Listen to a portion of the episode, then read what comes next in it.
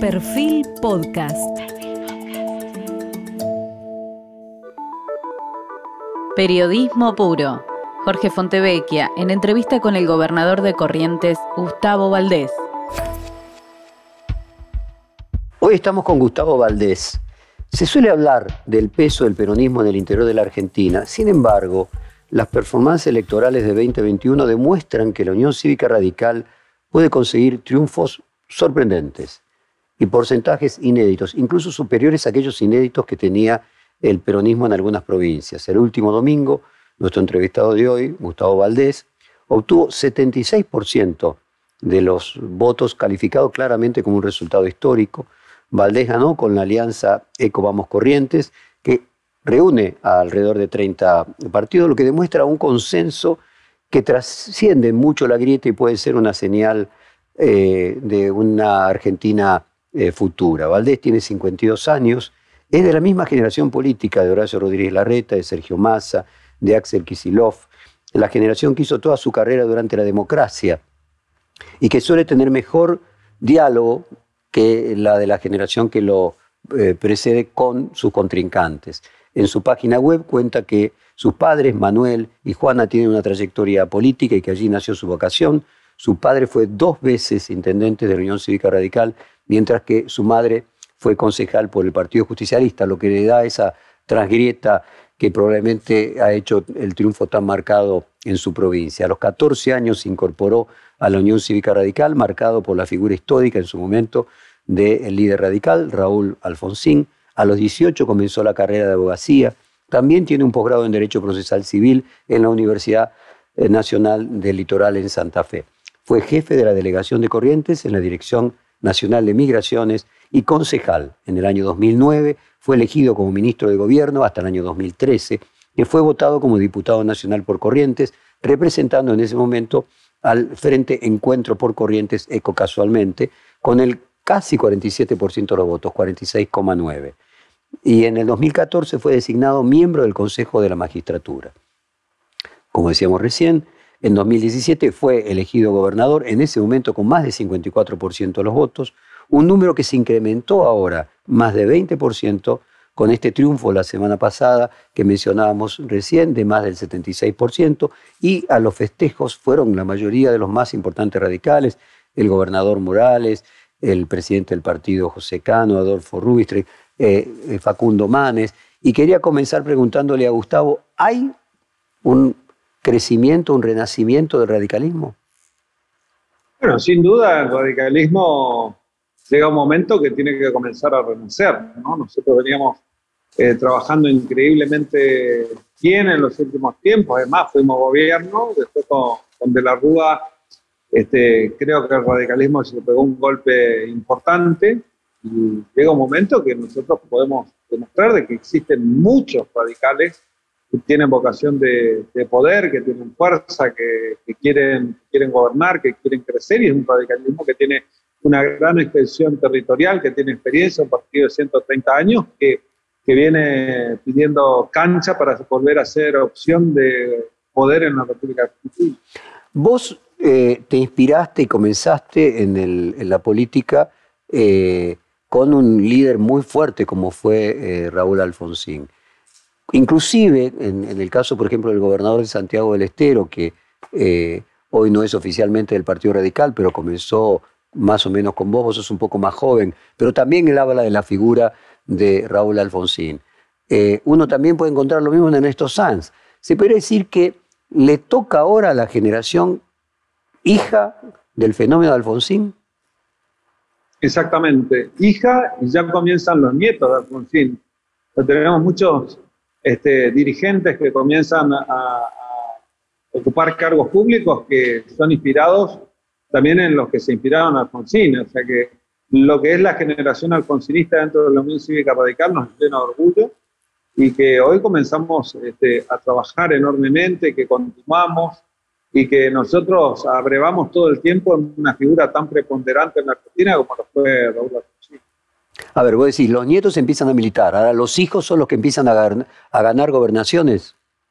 Exactamente, y eso, eso se está viendo eh, parejo en todo lo que es la Unión Cívica radical. Y hoy hay una explosión de participación, por lo menos se da acá en Corrientes, un renacer del radicalismo que nos tiene esperanza con nuevos líderes que podamos comenzar a tener eh, eh, a nivel nacional, que era un poco lo que pasaba eh, anteriormente, que nosotros no teníamos liderazgos marcados o sobresalientes, que ahora sí lo tenemos en Capital Federal con, con Lustó y otros líderes, puesto, y otros que se incorporan, como el doctor Rubinstein también y otros, y otros tantos, pero también lo tenemos en la provincia de Buenos Aires con Facundo Manes, con Maxi Abad, este, con Daniel Salvador, con otros dirigentes que también eh, son importantes y esto lo comenzamos a ver en, varias provincias argentinas y nosotros tenemos que, salir a recuperar esa vocación de poder que necesita el radicalismo.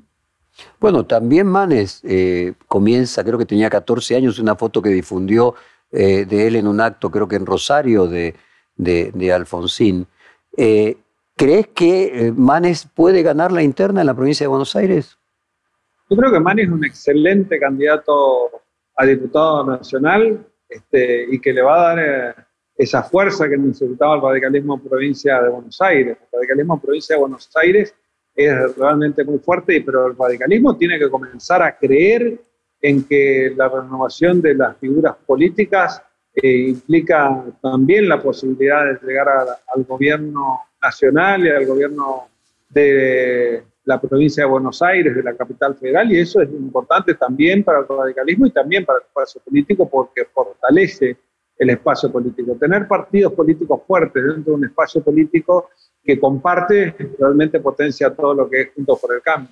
Gustavo, ni bien vos tuviste eh, tu triunfo, eh, Gerardo Morales, que obviamente no puede volver a ser electo en Jujuy y tiene expectativas de ser candidato en las próximas elecciones de 2023 a nivel nacional, eh, planteaba la necesidad de que haya un candidato radical a la presidencia de la República. ¿Cómo ves vos que está tomando eh, el PRO eh, esta avanzada radical? Por un lado lo de Manes, tu triunfo, el del propio Gerardo Morales en Jujuy. ¿Cómo ves que metaboliza, si se podría utilizar ese término, cómo digiere una modificación de peso específico dentro del conjunto de Juntos por el Cambio por un crecimiento del Partido Radical, que obviamente implica, como hay una suma cero en cuanto a la eh, composición total del poder de la coalición, una pérdida proporcional por parte del PRO.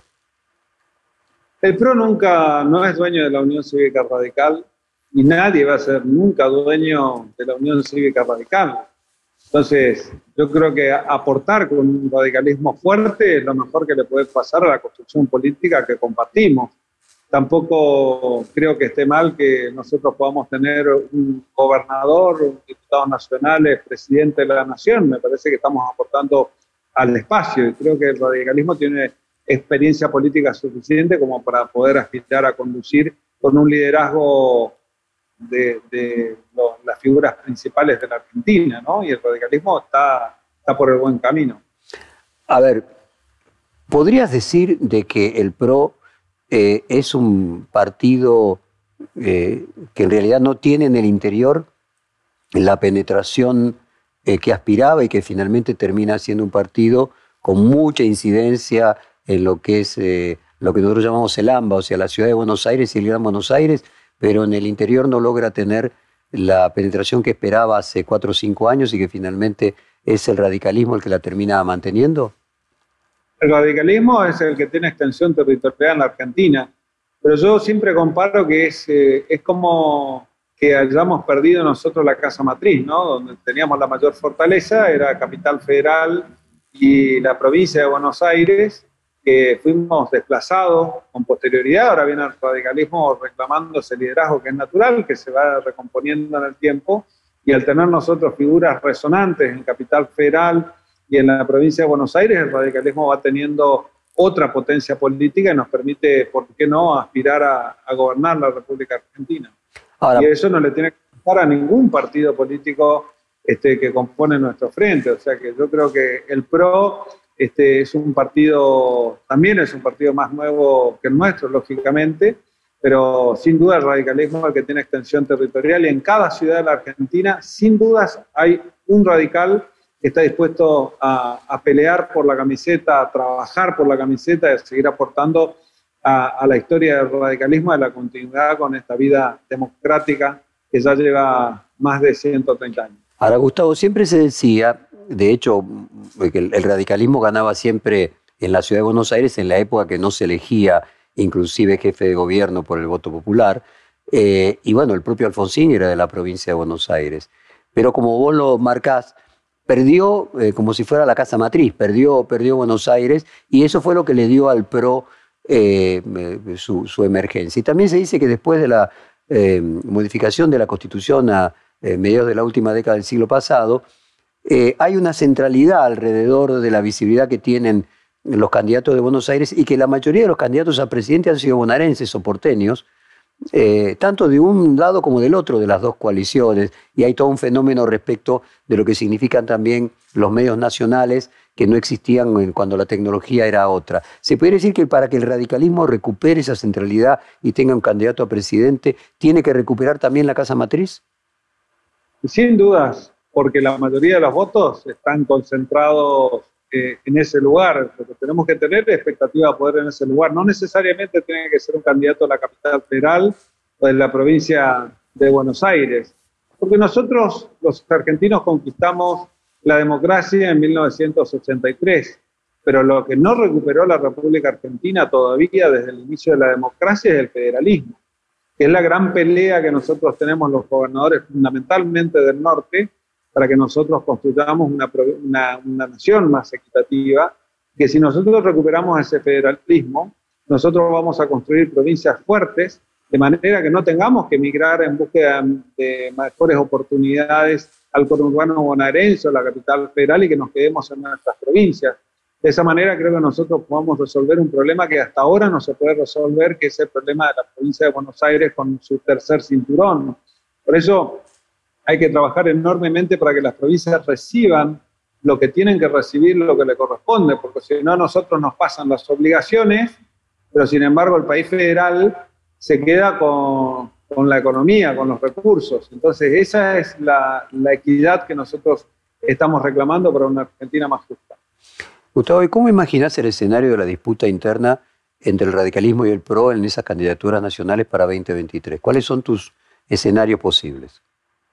Creo que lo tenemos que resolver eh, conversando y tenemos que tener una participación de todos, porque si no terminamos construyendo una mesa de Cambiemos, los Juntos por el Cambio, que es exclusivamente con los dirigentes de Capital Federal y de Provincia de Buenos Aires. Tenemos que hacer una mesa participativa donde todos podamos estar sentados y opinar respecto de lo que implica la política en Argentina. No nos vamos a meter en la política de Capital Federal y no nos vamos a meter en la política de la provincia de Buenos Aires. Pero es fundamental que los, todos los radicales, toda la gente, incluso del PRO, que pueda tener su propia visión y la de la de Lilita también le daría su propia visión respecto de lo que es una mesa nacional donde todos nos sintamos representados para que nosotros podamos construir un liderazgo que nos permita eh, llegar y que nos permita ser una opción de gobierno y que nos permita construir el país federal para resolver los problemas estructurales en la Argentina. Para concluir con eso, ¿se podría decir que desde tu perspectiva el PRO y Juntos por el Cambio y los candidatos a presidente y vicepresidente eh, durante el 2015-2019 eran excesivamente porteños? Son porteños, no hay el problema de dónde vivan, el problema es cómo distribuyen, porque uno puede ser federal desde la capital federal y puede ser unitario en lo económico este, desde, desde el interior del país. Necesitamos distribuir adecuadamente porque, por ejemplo, nosotros tenemos la responsabilidad 100% de la educación, salvo las universidades, pero nivel primario, eh, inicial, nivel primario, nivel secundario, nivel terciario. Tenemos la responsabilidad de todo el sistema de salud, la responsabilidad policial de todas las ciudades. Entonces, la, la importancia que tienen lo que hacen los estados provinciales es verdaderamente gigantesca, pero sin embargo repartimos y recibimos solamente el 40% de los recursos. Si nosotros apretamos con impuestos para recaudar muchísimo más, lo que hacemos es, logramos que las empresas migren a Buenos Aires porque tienen mayor mercado, mayor capacidad, mayor competitividad, están al lado del único puerto que funciona, que es el puerto de Buenos Aires, y, y al interior no le conviene. Entonces, necesariamente nos convierten en un Estado pobre y luego los culpables de ese Estado pobre somos nosotros mismos los que somos empobrecidos. Entonces, esa es la lógica que tenemos que romper para lograr una Argentina más justa y una Argentina más uniforme. Si no, vamos a seguir siempre discutiendo exactamente lo mismo y nunca vamos a poder salir de, esta, de este estancamiento que Ahora, A ver, yo te lo quería plantear de otra manera. De hecho, claramente Alfonsín eh, hizo una coparticipación federal donde la provincia de Buenos Aires quedó con menos recursos y el interior quedó con más recursos. Lo que sucedió luego después es que se agregaron una serie de impuestos que no fueron coparticipables y por lo tanto, junto con la inflación y junto con eh, modificaciones eh, tributarias, terminó teniendo más porcentaje de arbitrariedad, digamos, el gobierno nacional. Ahora, yo te estaba haciendo una pregunta que trascendía eso, porque creo que finalmente se podría resolver el problema eh, simplemente si se eliminaran estos impuestos distorsivos que le dan al, Poder Ejecutivo Nacional una captura de la renta, porque la coparticipación que hizo Alfonsín casualmente era llevar dinero de la recaudación de la provincia de Buenos Aires al interior. Yo te estaba haciendo una pregunta más del orden, si vos querés, no sé llamarlo filosófico, sociológico, hay una mirada porteña que eh, no alcanza a ver o que ve desde una posición miope que va más allá de la coparticipación? Se mira en el ombligo todo el tiempo y solamente trasciende en la Argentina lo que ocurre en la capital federal y en el conurbano bonaerense. Después lo que ocurra en el interior de la Argentina realmente no se discute. Entonces, si nosotros no cambiamos la mirada de que somos, todos somos Argentina, que el que está en Ushuaia, el que está en La Quiaca, el que está en Corrientes, Misiones, o el que está en San Juan, tienen que realmente tener posibilidades. Si no, hay, no, no trabajamos esas posibilidades, es difícil. Entonces, todo el tiempo la Argentina discute en las necesidades que tiene el conurbano bonaerense. Por ejemplo, el subsidio al transporte es 10 veces superior eh, en, la provincia de Buenos Aires y en la capital federal que en el interior de la Argentina. ¿Por qué? La energía eléctrica la producimos nosotros y es más barata en la capital federal y en la provincia de Buenos Aires. ¿Por qué? Entonces, son los por qué que tenemos que comenzar a discutir para ver otra Argentina. Si no, nosotros no tenemos ninguna posibilidad y todo el tiempo se discute exclusivamente y se vota exclusivamente conforme necesita el país central. Yo no estoy en contra del país federal o de la capital federal. Lo que digo es que tenemos que tener una distribución más equitativa, porque si no es realmente es complejo, es, es, difícil. Y en los últimos tiempos lo que tuvimos es una mirada de la, de la democracia exclusivamente en base al unitarismo fiscal. Nosotros tenemos que cambiar esa visión, comenzar a discutir de lo que necesita la República Argentina en otros términos. Por ejemplo, ahora tenemos la prohibición de exportación de carne a Corrientes, realmente eso lo perjudica y muchísimo. ¿Quién lo consultó? Nadie. ¿Quién te llama por teléfono para ver cómo le ve? Nadie. Vos contabas incluso que el 95% de los criadores de ganado son pequeños productores en tu provincia. Aquí, a ver, de los 26.000 productores de carne que tiene Corrientes, 22.000 tienen menos de 300 cabezas de ganado. Entonces, ¿quién le perjudicamos? Al pequeño productor. Lo que vamos a hacer es vamos a fundir al pequeño productor, vamos a perjudicar al pequeño productor, a esa persona que manda a su hijo a la escuela, eh, a esa persona que puede cambiar su camioneta para ir al campo, a esa persona que vive de manera autónoma con su producido, a esa persona la perjudicamos pero parece como que a nadie le importa. Ahora, Gustavo, otro fenómeno que se habla, por un lado tenés la modificación de la Constitución en los años 90, te comentaba que eh, produjo que el jefe de gobierno de la Ciudad de Buenos Aires tuviera un estatus al ser electo que antes no existía como competidor eh, para los gobernadores en una futura candidatura presidencial. Y luego tenés que la tecnología hizo que los canales de televisión de Buenos Aires pasen a ser nacionales y los canales de noticias pasen a estar siendo vistas en cualquier bar, café de cualquiera de las provincias eh, argentinas. ¿También vos crees que el tema del consumo de medios está eh, focalizado exclusivamente en lo que pasa en la ciudad de Buenos Aires y eso se reproduce a todo el país y que eso también agrava la cuestión del no federalismo? Bueno, eso influye, sin dudas. Por ejemplo, prendés el televisor a la mañana en cualquier punto de la provincia y ves cómo un colectivo chocó un auto en la ciudad autónoma de Buenos Aires.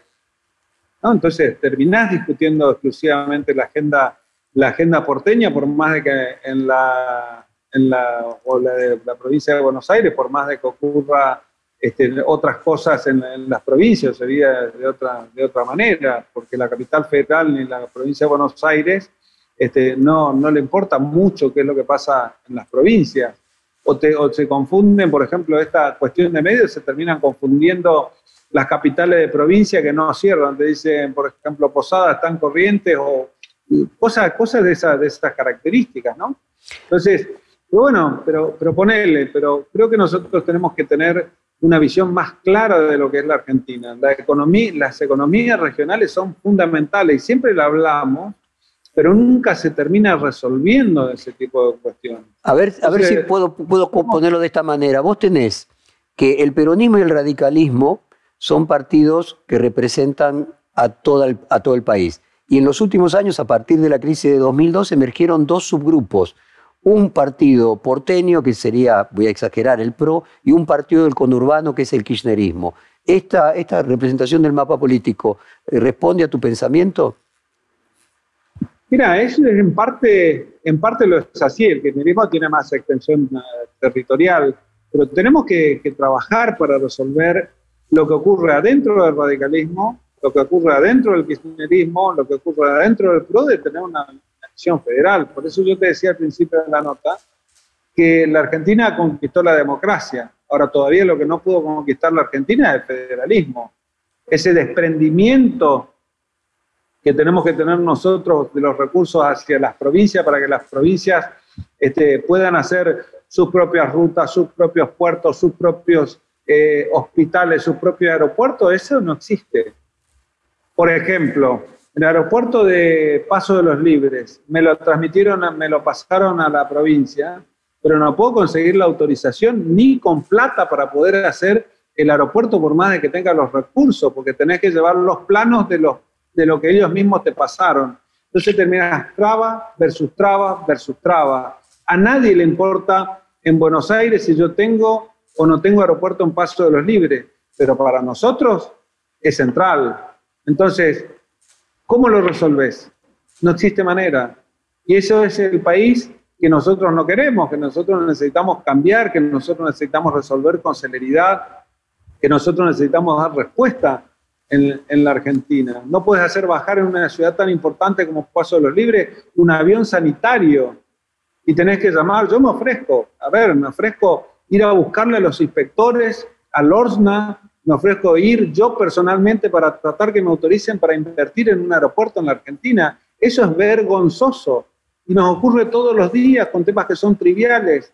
Entonces la gente lo que pide es que nosotros tengamos soluciones, pequeñas soluciones concretas todos los días y que dejemos de mirar solamente la macro y que le demos la importancia que le tenemos que dar a los gobernadores con posibilidad de resolución de problemas que muchas veces son federales y que, el, que es tan grande lo que maneja la nación que no lo puede resolver. Y nos pasó, por ejemplo, con esta gente que quedó varada en el medio del puente de paso de los libres de Uruguayana. Lo tuvimos que resolver nosotros, era una cuestión federal, pero lo resolvemos nosotros. Entonces, ese es el poder que necesitamos los gobernadores, ser más escuchados, tener una visión eh, más federal de la cosa y no estar eh, con funcionarios federales que están mirando exclusivamente la cuestión de Buenos Aires y la cuestión del conurbano. Gustavo, te entiendo. Déjame pasar al análisis de un tema como el coronavirus eh, y la federalización o no. Vos, de hecho, tenés, si no entiendo mal, en Corrientes eh, una cantidad de población con la segunda dosis muchísimo más alta que el promedio general y que en la, eh, en la provincia de Buenos Aires y la ciudad de Buenos Aires.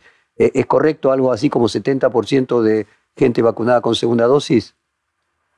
Mira, no, no, tengo en este momento el dato exacto. Lo que hacemos es nosotros una distribución lo más equitativa posible. Tratamos de vacunar a todos con, con las dosis que nos manda el gobierno nacional, en la proporción que nos manda el gobierno nacional, y desde mi punto de vista la distribución de vacunas por parte del gobierno nacional fue correcta. ¿Cuál es tu visión de cómo se hizo eh, el combate contra el coronavirus y qué diferencia tuviste vos con el gobierno nacional? Mira, básicamente nosotros lo que hicimos fue concentrar toda la atención de los enfermos en un solo hospital. Hicimos un hospital COVID para mil personas, de las cuales generamos 300 unidades de terapia intensiva y luego de ocupar, si, si llegáramos en algún momento a ocupar ese hospital completo, que llegamos a ocupar el 35-36% de las camas UTI, recién comienza a responder todo el sistema de salud y trabajamos enormemente tratando de que la persona que está contagiada de COVID llegue a la intubación. Y eso nos permitió tener una de las tasas de letalidad más bajas de la Argentina y nos dio muy buen resultado la forma que abordamos la lucha contra el coronavirus. Pero sin duda lo hicimos este, trabajando enormemente este, con los médicos, enfermeros, los terapistas que tienen corrientes y que tienen trayectoria de calidad de, de medicina, que pudimos tener esta visión que nos permitió afrontar muy bien la pandemia y con mucha libertad. Concretamente, vos tenés 75% de los mayores de 60 años vacunados con segunda dosis. Eh, ¿Crees que en las elecciones, en este resultado de las elecciones, eh, influyó en, el triunfo mayor que vos tuviste respecto a cuando fuiste electo eh, la, la, conducción de la crisis del COVID? También, creo que influye todo. Termina influyendo la labor contra el coronavirus, las obras públicas, este, la imagen propia del gobierno, la imagen del gobierno nacional, los candidatos, creo que termina influyendo en eso, pero sin duda es un componente importante el trabajo que se hizo en la lucha contra el coronavirus, sin duda. Sobre todo, se repercutió mucho la creación del hospital de campaña, que fue este, tomada como una medida muy justa por parte de la población en general, y pudimos abordar este, en conjunto, el que no tiene recursos, el que tiene recursos, todos con la misma calidad de la medicina. Ahora, Gustavo, cuando uno mira lo que ha sucedido con las elecciones durante el COVID en todos los países, han perdido siempre todos los gobiernos nacionales. Todos los oficialismos que fueron a las elecciones perdieron. No es así en el caso, eh, no es tan generalizado en el caso de los gobiernos locales. Existía un temor de que en la Argentina sucediese lo mismo, pero las elecciones que se fueron hasta ahora, eh, el caso de Salta, el caso de Jujuy, el caso de Corrientes, gana el oficialismo eh, provincial. ¿Cuál es tu visión de cómo va a afectar eh, el coronavirus a la elección nacional? Bueno, esa es otra cosa, porque estamos hablando de una elección legislativa. Todos los gobiernos comunales que nosotros eh, votamos en esta elección, recuperamos algunas ciudades y perdimos otras, pero dentro de nuestro mismo espacio. Este, a excepción de, la, de, las 47 ciudades, perdimos una, el resto las recuperamos o validamos dentro de nuestro espacio político. Pero la verdad es que yo creo que los oficialismos que se movieron bien, la gente los va a reconocer. Y aquellos oficialismos que se movieron mal, la gente los va a juzgar y no los va a acompañar. Y en ese caso, ¿cuál es tu evaluación del oficialismo nacional? Bueno, es lo que tenemos que, que evaluar, ¿no? Sabemos cómo hay que ver cómo, cómo, golpearon todas estas cosas que son de público conocimiento y el ciudadano conformará su imagen. Yo creo que hoy el gobierno nacional está golpeado, tiene que corregir este rumbo en algunas materias, en materia económica, en materia este, de lo que tiene que ver con COVID, eh, algunas este, que tiene que ver con el tema de la vacuna que la gente está reclamando y con eso creo que que si corrige antes de fin de año, puede andar bien. Ahora, si no corrige sobre todo la cuestión económica, porque la gente se vacuna y comienza a mirar la cuestión económica, este, creo que puede estar en dificultad. Para concluir el tema de COVID, vos tenés una provincia que es limítrofe con Brasil. Brasil ha tenido un comportamiento, uno ve Brasil como un todo, pero en general no es lo mismo la actitud que han tenido los gobernadores, fundamentalmente los gobernadores del centro y del sur, con con el gobierno nacional. Si vos tuvieras que hacer una especie de benchmarking, de comparación de un lado y del otro eh, del río Uruguay, ¿cómo se dio con tus vecinos, los eh, gobernadores de la zona sur de Brasil, con, en tu caso en, Corrientes, la lucha contra el COVID? Bueno, nosotros abordamos mejor la lucha que ellos, este, estamos más, más cerca, pero la verdad es que son los sistemas son distintos. Incluso con distintas provincias. Nosotros, en nuestro caso, el 85% de la salud depende del Estado provincial. Por ejemplo, en la, en la, del otro lado del, río Uruguay, la salud es, prácticamente privada, no tiene tantas fortalezas la salud pública y realmente tuvieron inconvenientes, pero, pero se trabajó de, de, otra forma, absolutamente de otra forma. Lo mismo ocurre con otras provincias vecinas, pero nosotros tenemos esa fortaleza y creo que eso primó mucho eh, en esta elección la fortaleza de la salud pública. Pero sin duda tuvo, tuvo inconvenientes y estuvimos en algún tiempo, estuvimos muy afligidos.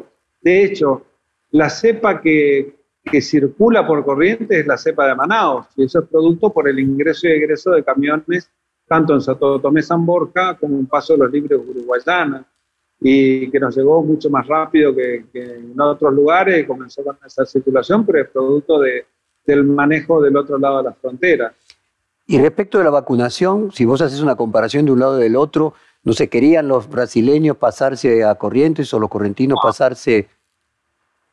¿Cómo fue? primero estaba, prohibido, sabes que estaba, estaba prohibido el cruce en categoría turista. Sí la única categoría abierta era la categoría tripulante, que es una categoría específica para aquellos que son conductores de camiones, que es la única habilitada hasta el día de hoy. Eso afectó, por supuesto, el turismo, pero realmente todavía no hay mayor contacto con el lado de Brasil. Hay gente que hace año y medio que no ve a su familia, dos años este, que no ve su familia, tanto de esta zona o la que limitamos, la que limitamos con con Paraguay o la que limitamos con Uruguay, y eso en algún momento se va a tener que abrir y hay que ver cómo se comporta la población cuando ocurra eso. Ahora, haceme la comparación vacunación de un lado y del otro del río Uruguay. En, eh, tienen, por ejemplo, 75% con, de la gente de más de 60 años con dos dosis, como hay en Corrientes. Con Uruguay, con Uruguay ustedes saben, Uruguay está mucho más avanzado que nosotros en su tema de vacunación, que fue muy fortalecido y que también es una población más chica, está mejor que nosotros y nosotros estamos mejor que, estimo yo, que, que, Brasil. Exactamente Brasil, pero nosotros estamos este, más avanzados que lo, que lo que es Brasil. Lo que sí controlamos es absolutamente el orden de lo que, de lo que es la vacunación en cuanto a franjas etarias, tratando de ir a buscar a la gente que necesitamos vacunar en segunda dosis, incluso a las casas. Déjame entrar en, otro tema.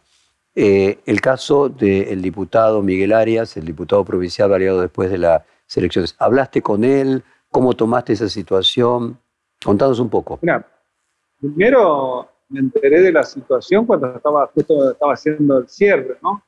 Este, pero la verdad es que nosotros repudiamos todo este tipo de hechos, de episodios que estamos investigando este, cuál fue la causa, la razón, si era para él, si no era para él, cuál es la distancia del tiro, está sujeto a investigación y pusimos todos los medios del Estado de disposición, tanto federal como provincial. Y gracias a Dios está evolucionando favorablemente, hablamos con la familia, pusimos todos los medios de disposición. Hoy tuve la oportunidad de ir a hablar con con el, con el diputado Arias de, ir a visitarlo, ya salió de, terapia intensiva, está en una cama normal y bueno, gracias a Dios evoluciona con, normalidad, ojalá que pronto esté con nosotros. Mientras tanto, este, sigue la investigación, ojalá que pronto podamos ver de qué es lo que pasó exactamente en esa población. ¿Cuál es tu conjetura? ¿Qué pasó? Bueno, yo creo que puede no estar dirigido el disparo hacia el diputado Arias, eh, por la ubicación es un arma de puño de bajo calibre, como es un 22, y que a esa distancia le pudo haber dado a cualquier, persona, por eso sea producto de un, de un, profesional, de un sicario, más de, más de un momento que de una situación planeada para, para como un atentado político, pero bueno, es una, conjetura. hay que ver si era para... Pero bueno, ojalá que podamos saberlo, ¿no? Porque esto pone, pone en jaque este, a, todo lo que, a todo lo que es el sistema, ¿no? Entonces yo tuve una gran preocupación, lo mismo, lo mismo que él, ¿no? Estábamos conversando un poco respecto al tema, pero bueno, la alegría es que el diputado Arias está bien, está evolucionando favorablemente, que ya está en una, sala común del hospital escuela y que, que la puede seguir contando. ¿Pudo haber afectado las elecciones una situación así? De hecho, mi pregunta es doble. ¿Afectó en algo y podría haber afectado? Yo creo que no afectó, en, líneas generales no afectó, porque el clima de la elección en Corrientes habrá sido la elección más tranquila de 1983 al día de hoy. Una elección muy tranquila, muy calmada, este, donde no hubieron, por lo menos de parte nuestra, ningún tipo de, de, agravios, donde nosotros veíamos los resultados de los comicios que veníamos, este, veníamos muy bien este, y en definitiva fueron los números que se reflejaron, no tuvo mayor influencia, pero por supuesto que nos, conmociona.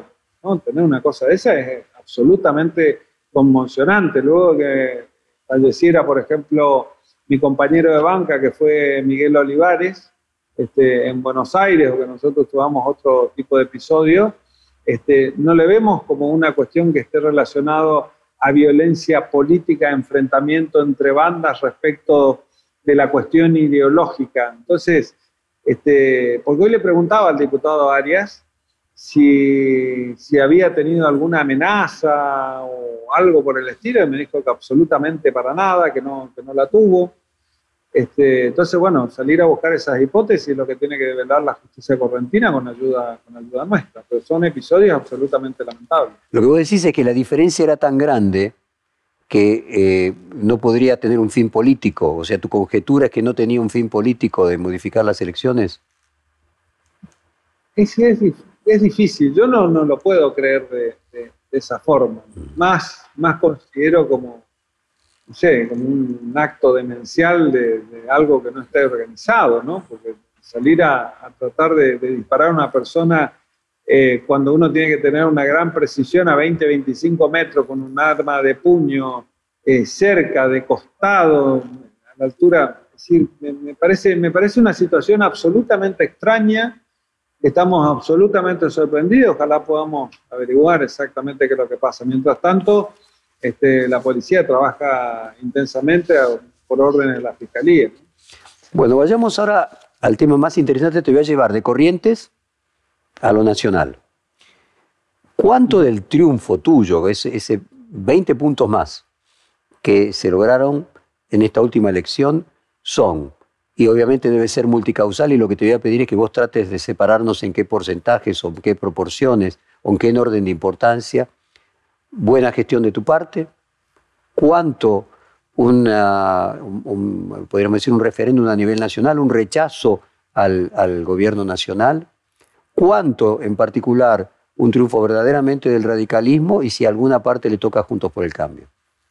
Yo creo que el 70% es armar la, armar la gestión, armar una buena alianza, este, y un 30% tiene que ver 25% tiene que ver que del otro lado este, está eh, la, gestión nacional, ¿no? Un poco. Pero tiene que ver también con que Corrientes no es una provincia que generalmente vote, vote al peronismo y no tener un candidato claro, eh, estar intervenido, los problemas internos también del peronismo jugaron una mala pasada y que eso nos permitió a nosotros hacer una muy buena elección. Pero fundamentalmente creo que es por la gestión, por el trabajo que venimos haciendo durante todo este tiempo y que tiene que ver con una elección provincial. Después del triunfo lo llamó Mauricio Macri Horacio Rodríguez Larreta y en ese caso que conversaron. Mire, hablé con, con, Macri antes de la elección, que me llamó el jueves, hablé con Larreta también, bueno, felicitándome eh, por el triunfo. Eh, del día, día domingo. Y por supuesto, vino, vino, vino Cornejo, hablé con, hablé con Negri, estaban ahí en off, estaban los dirigentes del radicalismo, vino Facundo Manes, vino, gente de, de, Ushuaia, vino gente de, La Rioja, este, a saludarnos, bueno, diputados, muchos compañeros eh, de banca en su momento del Congreso de la Nación, vino Julito, Julito Martínez, vino, vino Cano, vino Martín Arjol, este, de, Misiones, vino Karim Peche eh, de Formosa, bueno, todos todo a saludar y acompañar ese, ese triunfo. Vino el doctor Rubinstein de la capital, eh, vino, este, no sé, vino Ernesto, Ernesto Sanz. Fuiste, fuiste a la casa matriz. Eh, Fuiste la, Corriente fue la casa matriz. Un ratito, un ratito de Ahora, yo te preguntaba por Macri, porque en un reportaje el año pasado sobre la deuda, vos dijiste, Corrientes debe el 7% de su presupuesto, o sea, muy poco. Sabemos lo que es tomar deuda. Tomar deuda tiene que ser exclusivamente para inversión, eh, pero la mejor inversión que uno puede hacer es tomar ahorro invertido. No solamente no tomamos deuda en general, estamos desendeudados por primera vez en muchísimos años, sino que aparte generamos un fondo que fue pensado como anticíclico que también es de garantía, que también hoy es para el desarrollo, para la sustentabilidad. Cuando proyectamos estratégicamente con esa plata, sabemos que es un capital a invertir para que las empresas se fortalezcan. ¿Cómo, cómo viviste la aparición del tema del debate sobre la deuda, la deuda de Macri? Bueno, por un lado te tengo que decir de que nosotros debíamos al 7, ahora estamos debiendo el 3% de nuestro presupuesto que en líneas, líneas generales bajamos esa deuda, sí ocupamos nuestro fondo anticíclico para justamente, parecía pensado para este momento, para salir a, a los mayores gastos que pudimos tener por, por, pandemia, pero seguimos teniendo una provincia muy fortalecida, que habremos ocupado 2 mil millones de esos mil millones que teníamos en ese momento, pero realmente bien. Y el tema de la deuda, eh, la Argentina tiene que saber, cuando tiene que tomar la deuda, que una vez que nos pregunten a las provincias si nos conviene o no tomar la deuda, porque toman, toman deuda sin ningún tipo de problemas, este, emiten recursos sin ningún tipo de problemas y pagan nuestras economías. Entonces es difícil construir una provincia fuerte cuando nosotros no tenemos absolutamente ningún tipo de control de la economía. Entonces, este, nosotros la deuda que adquirió el Estado Nacional la padecemos la, emisión de recursos que hace la nación la padecemos.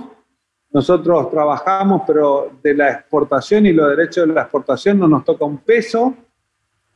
Eso estamos hablando de una gran inequidad. Pero sin embargo tenemos la responsabilidad, como te decía hoy, de la educación, de la salud, de la formación de los bomberos, la defensa civil, de la justicia. Entonces, resulta eh, inequitativo ese tipo de cosas, que tenemos que hablar, por ejemplo, el Fondo Sojero no volvió nunca. Podríamos eh, decir, perdóname, que la inflación es el otro gran impuesto no coparticipable y que en la medida que se aumenta la inflación, aumentas aún más eh, lo contrario al federalismo. Pero claro, si acá lo que se intenta hacer siempre para controlar a Argentina es poner a las provincias de rodillas. Y eso lo que genera es agrandar más el conurbano bonaerense. Lo que nosotros tenemos que hacer es absolutamente lo contrario, que cada provincia pueda tener sus recursos mejor distribuidos, que cada provincia pueda desarrollar grandes oportunidades en su provincia. Lo podemos hacer. Así que tenemos que tener la oportunidad de una Argentina diferente. ¿Qué, qué, opinaba tu ministro de Economía eh, en los años que vos coincidiste como gobernador y Macri presidente y lo que hacía la economía de Macri? Bueno, Macri nos devolvió 15 puntos de coparticipación. Eso nadie dice. ¿Por qué no? Entonces, fue hacia el camino que nosotros estamos indicando. Macri le devolvió 15 puntos a las provincias. Lo fue devolviendo en cuotas y lo criticable fue que después nos devolvieron con un préstamo, que después pisamos la tasa a 24 puntos, pero hoy las provincias argentinas tienen más recursos por una decisión del gobierno de Mauricio Macri. Esto hay que decirlo. Los 15 puntos de precopa los devolvió Mauricio Macri. Lo que decía el gobierno anterior que era imposible devolverlo, Macri lo hizo posible. Entonces, cuando nosotros estábamos arrimando por, por ese que nos devolvió 6 puntos, después nos devolvió 9, después 12, cuando nos devolvió 12 se fue Mauricio Macri, después, bueno, nos devolvieron los 15 puntos. Pero nuevamente comenzamos con lo mismo comenzamos nuevamente a concentrar recursos y las provincias cada vez van a tener a este ritmo más dificultades. Comenzamos con el dólar, con el dólar tarjeta, con el dólar turismo, como se llama, que está el dólar solidario, este, que únicamente tributa eh, a la nación y eso nos, perjudica enormemente. El impuesto a la riqueza la pagamos nosotros y tributa exclusivamente eh, a la nación. Entonces, nosotros terminamos nuevo, nuevamente con nuestras cajas eh, complicadas. No es en el caso de Corrientes, pero si uno no administra adecuadamente, nosotros vamos a comenzar a tener problemas y vamos a comenzar a verlo en las distintas provincias. ¿Cuál es tu evaluación de la gestión del ministro de Economía, Martín Guzmán? Mira, en líneas generales creo que Martín Guzmán quiere hacer las cosas bien, pero no lo deja. No lo deja. Entonces, hay una cuestión ideológica de visión que, es el debate. Ahora, hay que ver si le va bien o le va mal. Yo creo que nosotros, por ejemplo, no exportar carne es un error. Y lo digo, lo digo y lo vuelvo a reiterar porque nos golpea. Este, no salir a invertir en infraestructura para el desarrollo nuevamente nos golpea. Hablamos de hidrovía, hablamos solamente del canal Magdalena, pero no hablamos de que la nación tiene que financiar, por ejemplo, eh, nuestras, nuestras vías fluviales a partir del río Paraná, con la confluencia del río Paraguay, hacerlo navegable hasta la represa de Yacyretá y ahí hacerlo navegable por todas Misiones. Eso es un desafío, pero no veo a nadie preocupado por eso. Entonces, las provincias como, como Santa Fe al norte, la provincia como el Chaco, que necesitamos obras de infraestructuras portuarias, este, no veo que nadie esté preocupado en el país federal, pero toda la plata federal está yendo a resolver los problemas de la navegabilidad del río que conviene a las provincias centrales. Gustavo, déjame entrar en un tema que, eh, por lo menos desde nuestra perspectiva, es eh, central, que es la grieta. Vos tenés 32 eh, partidos políticos eh, y se encuentran componentes vinculados incluso a la historia del peronismo, como el Partido de la Concertación Forja, el Partido Conservador Popular o el Partido Laborista. ¿Cómo lográs? ¿Cómo, cómo lo lográs? Poniendo objetivos de desarrollo en conjunto. El peronista quiere que Corrientes se desarrolle. El radical quiere que Corrientes se desarrolle. El, todos queremos que Corrientes se desarrolle. El problema es que si nosotros no explicamos a la ciudadanía exactamente lo que queremos, nunca podemos construir una alianza. Yo busco que los partidos políticos coincidan en objetivos. No importa que sean de distintos partidos, que sean peronistas, que sean liberales, autonomistas, Partido Popular, el partido que sea, pero ¿cuál es el objetivo del desarrollo? Y tenemos que hacer ese esfuerzo. Y tenemos que distribuir, todos tienen algo para aportar. Pero cuando tenemos un porcentaje de votos importante y tenemos buen consenso, ese es el momento de llamar a todos. No cuando nos estamos cayendo y llamamos este, a la construcción, pero en realidad no es una construcción, es un salvavidas para no caernos o para no perder el rumbo, no perder el timón del poder. Hay que ser generoso cuando uno está en la cima del poder y hay que ser abarcativo. Entonces, este es el momento de construir entre todos. Es decir, bueno, a ver, ¿qué tenemos para aportar? Nosotros en Corrientes ya trazamos los objetivos de Corrientes 2030. Son los objetivos que nosotros tenemos que cumplir hasta el año 2030. Ya lo tenemos escrito, ya lo hemos presentado a la sociedad y es un mandato constitucional y es ahí a donde tenemos que ir. Eso es lo que tiene que hacer la Argentina y tenemos que cumplir ese objetivo. A ver, ¿hace cuántos años que estamos discutiendo la construcción del segundo puente Chaco Corriente? Lo prometió Cristina, lo prometió Macri, estamos peleando con Alberto. Es decir, es una obra que realmente es absolutamente necesaria, que vale 700 millones de dólares y a nadie le interesa la construcción del puente.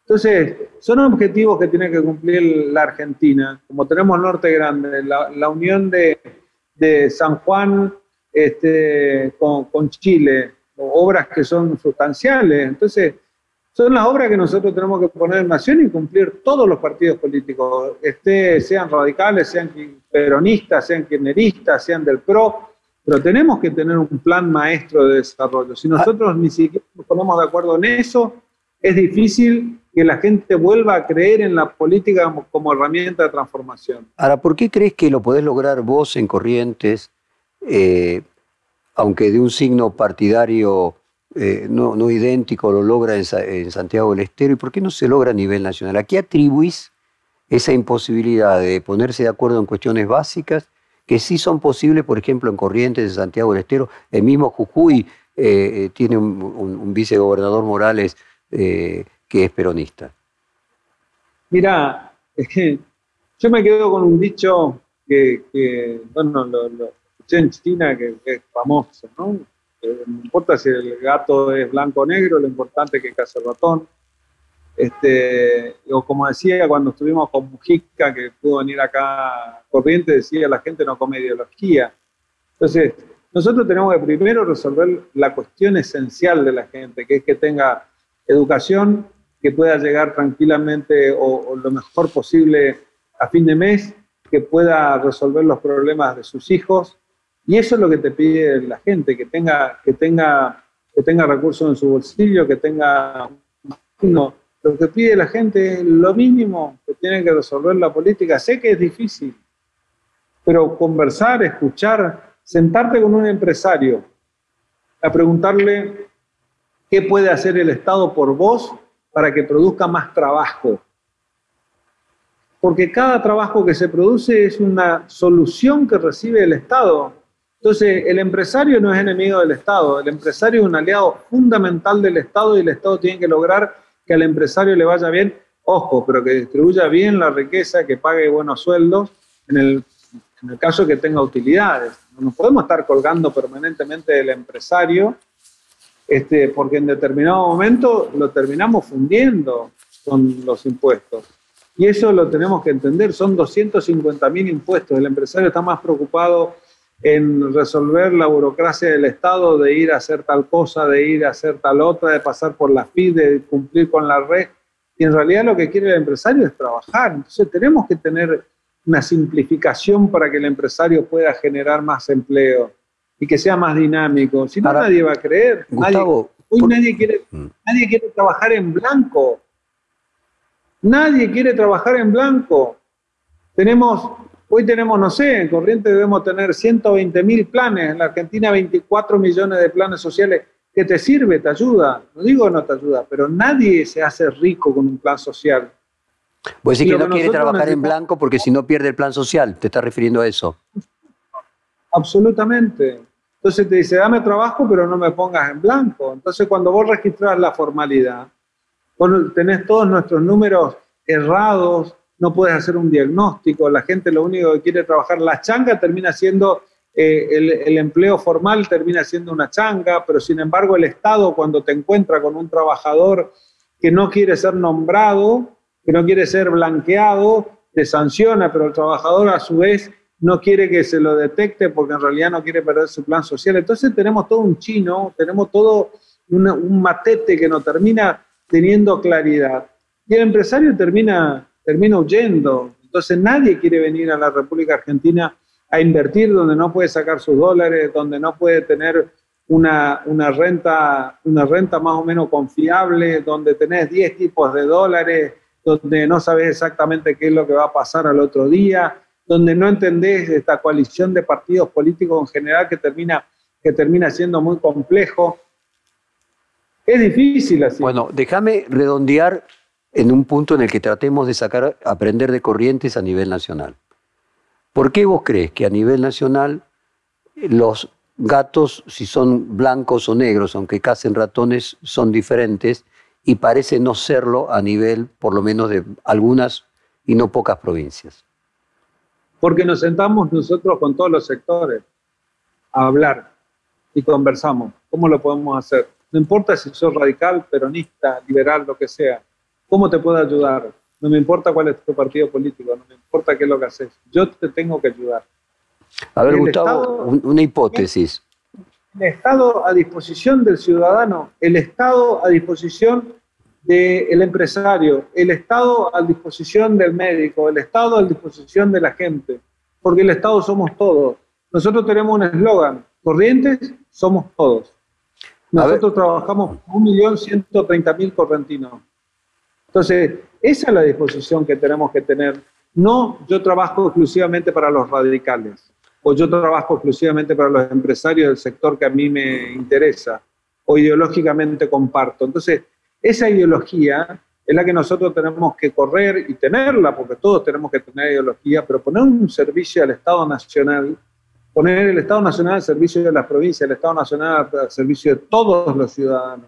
A ver, Gustavo, una conjetura.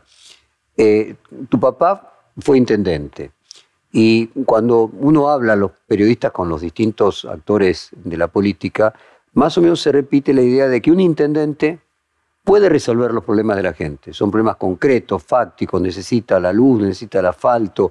En la medida que es un buen administrador que se dedica a trabajar, tiene las herramientas para poder solucionar los problemas de la gente.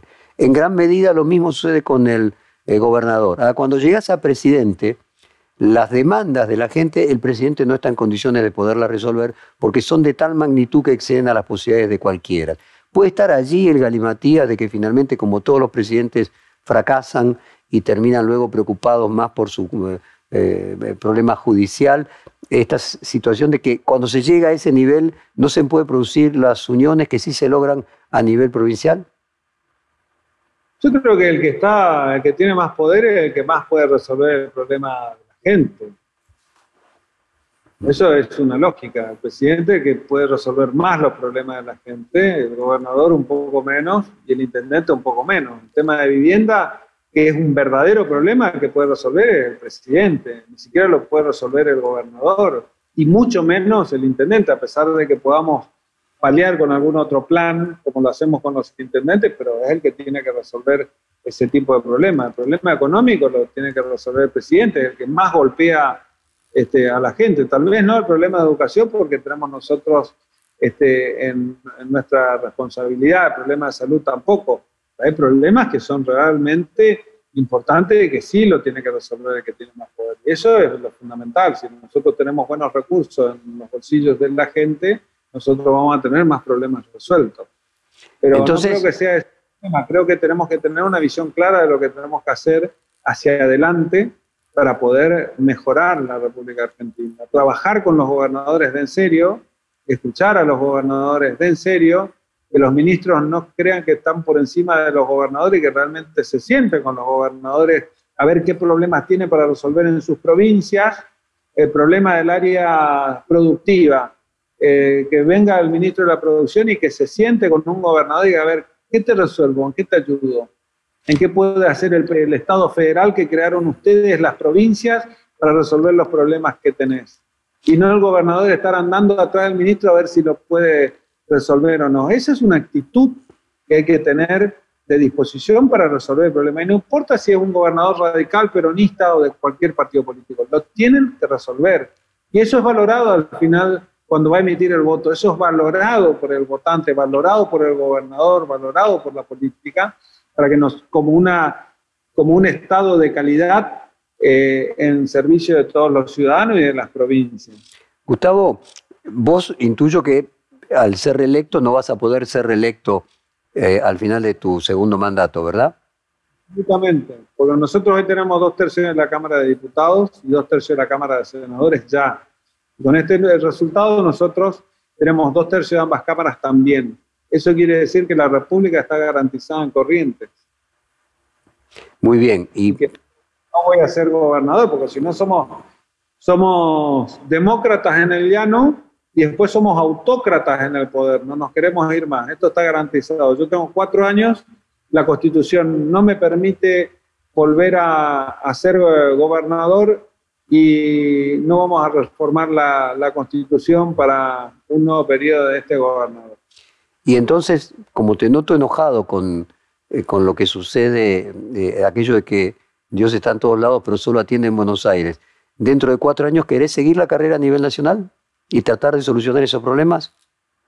Vamos a ver qué pasa. Me quedan cuatro años y medio por delante. Ojalá que pueda hacer una excelente gestión y que pueda, que pueda trabajar por los correntinos y que ya los correntinos me dieron una, una gran responsabilidad y una gran satisfacción a la vez de poder representarlos este, por un periodo más, con un porcentaje realmente histórico, así que tengo un compromiso con Corrientes gigantesco. Ojalá este, que, como decía Carlos, este, que no defraude al pueblo de mi provincia, voy a hacer todo lo posible para pelear y decir la verdad, este, pelear por los recursos de Corrientes, que Corrientes todos los días esté un poquito mejor y tratar de resolver los problemas pequeños, puntuales, pero que realmente estemos mejor cada día.